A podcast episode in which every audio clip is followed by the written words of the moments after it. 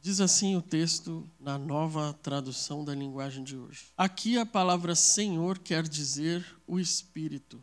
E onde o Espírito do Senhor está presente, aí existe liberdade. Portanto, todos nós, com o rosto descoberto, reflitamos a glória que vem do Senhor. Essa glória vai ficando cada vez mais brilhante e vai nos tornando cada vez mais parecidos com o Senhor, que é o Espírito. Paulo está dando um ensinamento importante para os irmãos da igreja de Corinto. Paulo foi um apóstolo destinado aos gentios um apóstolo que não falava exclusivamente para o povo judeu, mas falava para todas as gentes.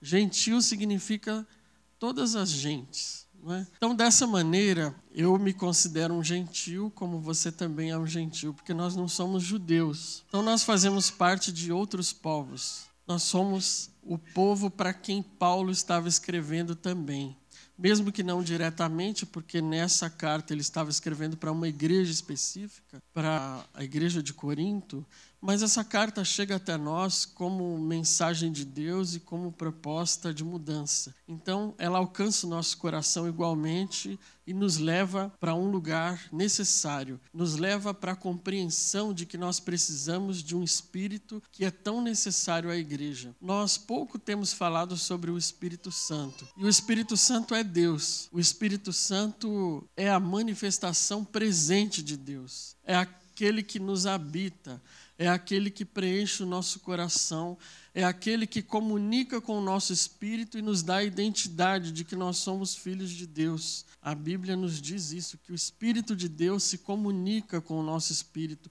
e faz com que a gente tenha certeza de que nós somos filhos de Deus. Se você ainda pergunta dentro do seu coração: será que eu sou realmente filho de Deus? Será que eu realmente nasci de novo? Talvez essa comunicação não está sendo muito clara entre o Espírito Santo e o seu espírito. E é importante que a gente esteja aberto a essa comunicação do Espírito Santo, porque ela é muito importante, como eu disse, já está no tema dessa mensagem, ela é necessária. Necessária para a gente se manter vivo como igreja, necessária para a gente se manter vivo como cristãos, porque a nossa vida não vem de outro lugar. A nossa vida vem do Espírito Santo que nos habita, do Espírito Santo que veio sobre nós no momento em que nós nos convertemos à fé em Cristo Jesus o Espírito Santo que habitou o nosso coração, encheu, plenificou a nossa vida. É Ele quem nos conduz à presença de Deus e ao propósito da presença de Deus, o propósito da graça de Deus sobre as nossas vidas. Nós só podemos compreender isso quando nós estamos conectados, quando nós estamos ligados, alinhados com a mesma comunicação que o Espírito está transmitindo ao nosso coração. Portanto, é necessário que a gente tenha comunhão. E como ter comunhão com o Espírito Santo? Como a gente faz para conversar com alguém que a gente não vê com os olhos? Que a gente não apalpa com as mãos, que a gente não consegue abraçar com os nossos braços, que nós não conseguimos sentir o cheiro, nós não notamos a proximidade física. Ora, a comunicação com o Espírito Santo começa quando nós nos abrimos para ouvir a voz dele. Porque é ele sempre que toma um passo em direção a Deus, sem que antes Deus já não tenha dado dez outros em direção a nós. A iniciativa do Espírito Santo de nos encontrar é real e ele faz-se presente o tempo todo na nossa vida, buscando essa realidade de comunicação, de relacionamento. O Espírito Santo nos persegue por onde nós andamos. O Espírito Santo quer nos convencer da justiça do juízo de Deus e das coisas boas que o Senhor tem preparado para nós. O Espírito Santo quer se tornar um conosco no íntimo do nosso coração. Essa abertura abertura que nós damos ao Espírito Santo, esse destapar dos ouvidos que parte de nós, deve acontecer quando nós ouvimos a palavra de Deus. A fé vem por aquilo que nós ouvimos. E quando nós ouvimos a palavra de Cristo, ouvimos a mensagem do Evangelho, lemos uma carta tão importante como essa, que é a carta de 2 Coríntios, onde Paulo nos recomenda que é necessário que a gente tenha o Espírito de Deus, que é necessário que a gente se encha do Espírito Santo, não há outro caminho a seguir para a igreja se não for o caminho de andar com o Espírito Santo, de caminhar com ele lado a lado. Nós precisamos, nós sabemos disso. E esse texto nos levanta algumas questões que são importantes. Quando Paulo está falando sobre isso, ele está falando sobre uma realidade que acontecia no culto do Antigo Testamento inicialmente. E muitas pessoas ainda estavam muito ligadas naquele momento ao culto do Antigo Testamento, onde era necessária a mediação de um sacerdote, de um homem, de alguém que fizesse a ponte entre Deus e o perdão dos pecados do povo. Moisés era o representante disso no início. Muitos outros sacerdotes passaram pela frente do povo de Israel, pela frente daquela nação que era uma nação religiosa. E o sacerdote representava a ponte de ligação entre Deus e os homens. Este sacerdote, o Moisés, ele mesmo esteve face a face com Deus, diz-nos a Bíblia, em muitos textos, especialmente em Êxodo, Número, Levítico, Deuteronômio, quem já leu esses textos está familiarizado com a vida de Moisés e sabe o quanto ele esteve na presença de Deus no Monte Sinai, onde ele recebeu as leis de Deus, e quando ele voltou a estar em contato com o povo, a Bíblia nos diz que a face de Moisés resplandecia, brilhava, era de um intenso fulgor, de maneira que as pessoas não podiam olhar para o rosto de Moisés. De maneira que as pessoas, ao olharem, tinham que desviar a sua vista, porque eles viam o reflexo do brilho da glória de Deus da qual Moisés esteve na presença. Que coisa impressionante, que coisa magnífica. Mas o tempo foi se passando e Moisés, para não ferir os olhos do povo, ele usava um véu quando ele ia falar com as pessoas. O tempo foi se passando e aquele brilho foi se apagando, mas o Moisés não deixou de usar o véu. Todas as vezes que ele aparecia diante do povo, ele aparecia com o véu. E talvez ele não quisesse que o povo soubesse que o brilho estava se apagando, ele queria manter uma aparência. Portanto, o sentido de usar o véu aqui no contexto do que Paulo está falando é manter a aparência. Manter a aparência é o que nós tentamos o tempo todo. Manter uma aparência de que estamos saudáveis, de que estamos curados, de que estamos plenos de nós mesmos, de que somos capazes por nós mesmos, de que resolvemos todos os nossos problemas, de que a nossa vida ela tem um sentido pleno, de que a nossa família é a melhor família do mundo, de que todas as coisas estão sob controle, nada de problema acontece conosco. De certa forma, isso parece ser inspirador para muita gente isso parece ser um motivo de as pessoas olharem e se admirarem. E até por isso mesmo a gente procura manter esse véu sobre o nosso rosto, porque se olharem para o nosso rosto sem o véu, verão muitas vezes que aquela glória que se imagina que brilha de nós está lá, mas ela não está o tempo todo. Mas tem muitas vezes que nós somos apenas seres humanos mesmo.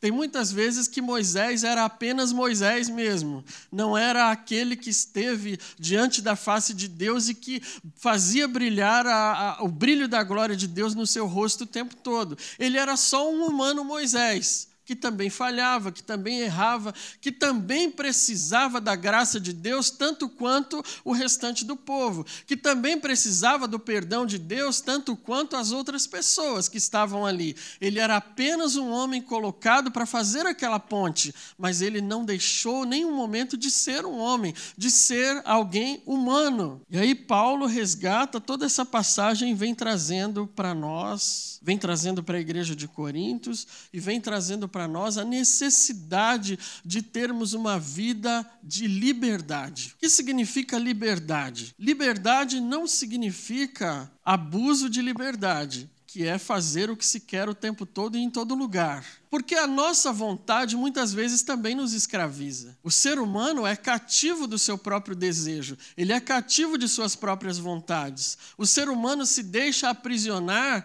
por aquilo que lhe dá prazer.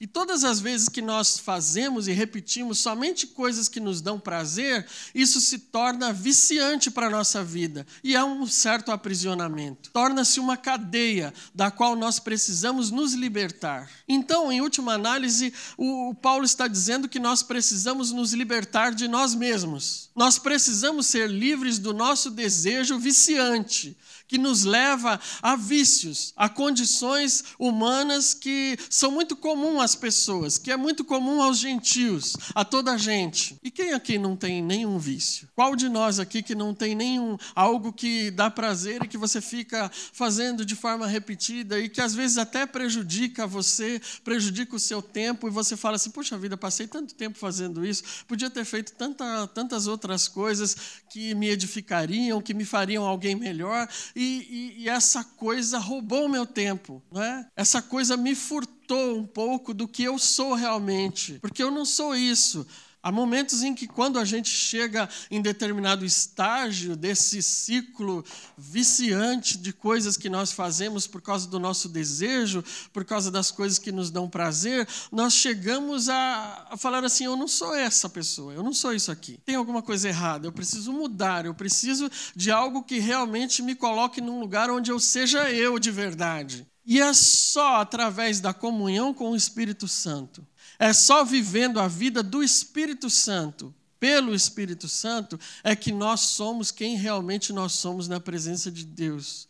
Quem Deus realmente nos, quem Deus realmente fez para que nós fôssemos. É onde nós conseguimos explorar aquilo que há de bom potencialmente dentro de nós, é onde nós conseguimos realizar as obras de Deus que estão todo tempo em todos os lugares e que precisam de nós, é onde nós conseguimos ser verdadeiramente cristãos e sermos reconhecidos como tais, é onde nós podemos olhar para frente e enxergar diante de nós o caminho que nos foi aberto por Jesus Cristo e que nos leva até a presença e até o propósito de Deus para nós. Viver uma vida pelo Espírito Santo é andar com o rosto descoberto, é não precisar manter a aparência, é ser quem a gente de fato é, é mostrar o nosso rosto, a nossa face, ainda que sem o brilho, mas buscando que ele volte a brilhar em nosso rosto.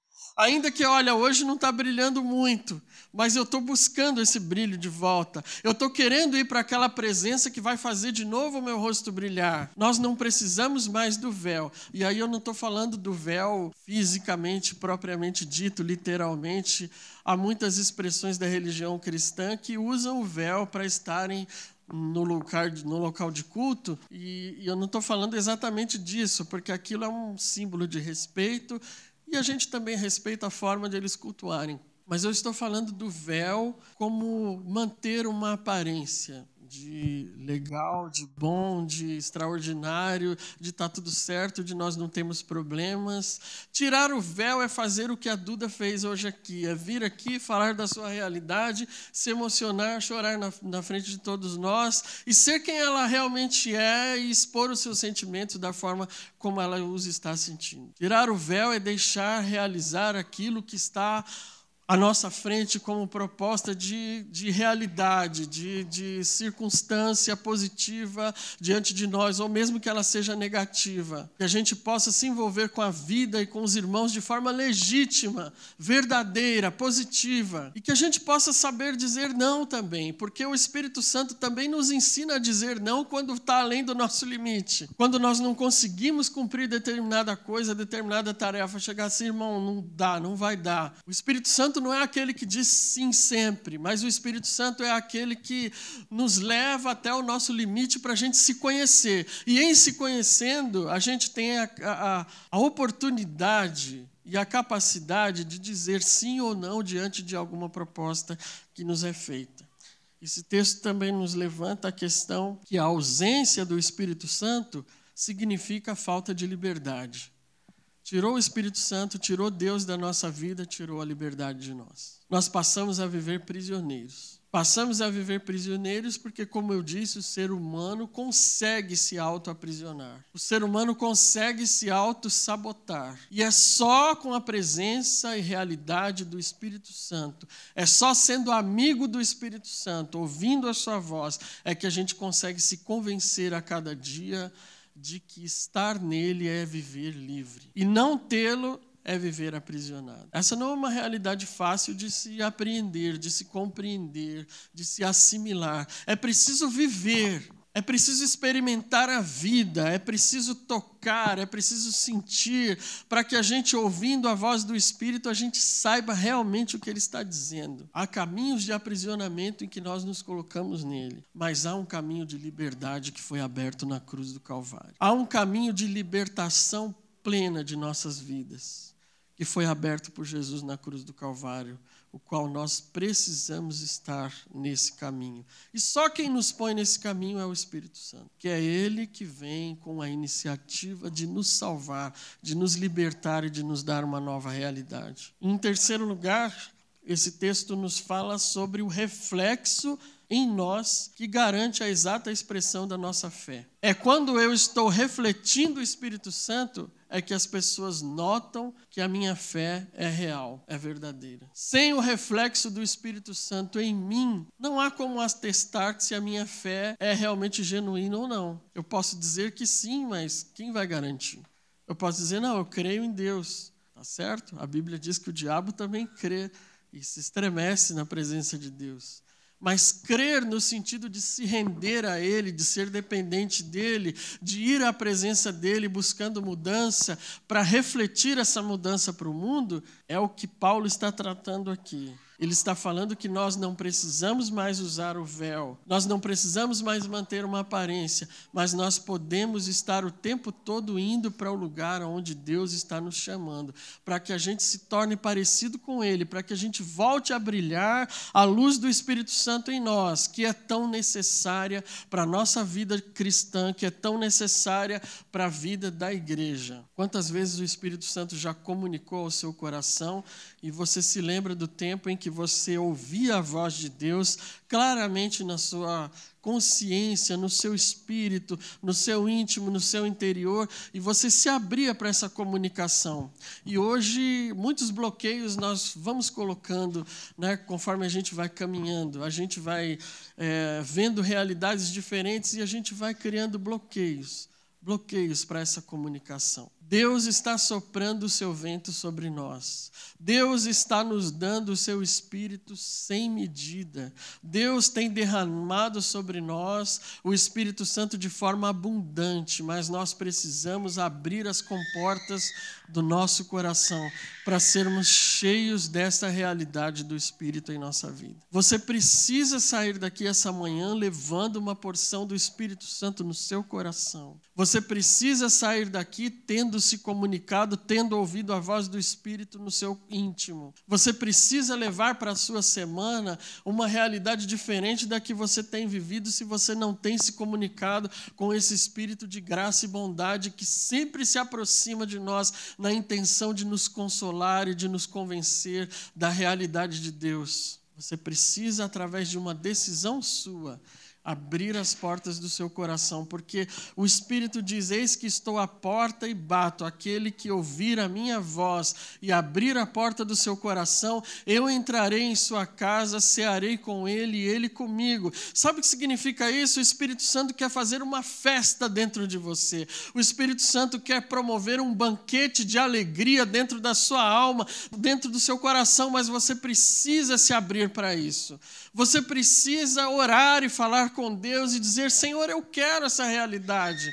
Eu quero, eu quero participar desse banquete. Eu quero que o teu espírito me habite, seja abundante dentro de mim. Eu quero que ele extravase de dentro de mim de, de, e me faça feliz, me faça uma pessoa alegre no teu espírito e consciente da tua salvação. Porque essa é a principal característica da presença do Espírito na nossa vida. A consciência que ele nos dá da nossa salvação. A certeza que Ele que nós somos filhos de Deus. Hoje o Espírito está falando conosco que não há mais necessidade de cobrirmos o nosso rosto, não há necessidade de usarmos um véu, não há necessidade de mantermos uma aparência de santidade. O que nós temos que ter é a consciência de que a ausência do Espírito Santo é falta de liberdade e que nós precisamos buscar refletir o brilho da glória de Deus através da nossa vida, para que a nossa fé seja uma fé visível, para que a nossa fé seja uma fé que as pessoas olhem e se inspirem nela. Só quem pode trazer isso para as nossas vidas é o Espírito Santo. Vamos ficar em pé. Dê a mão quem está do seu lado, vamos orar.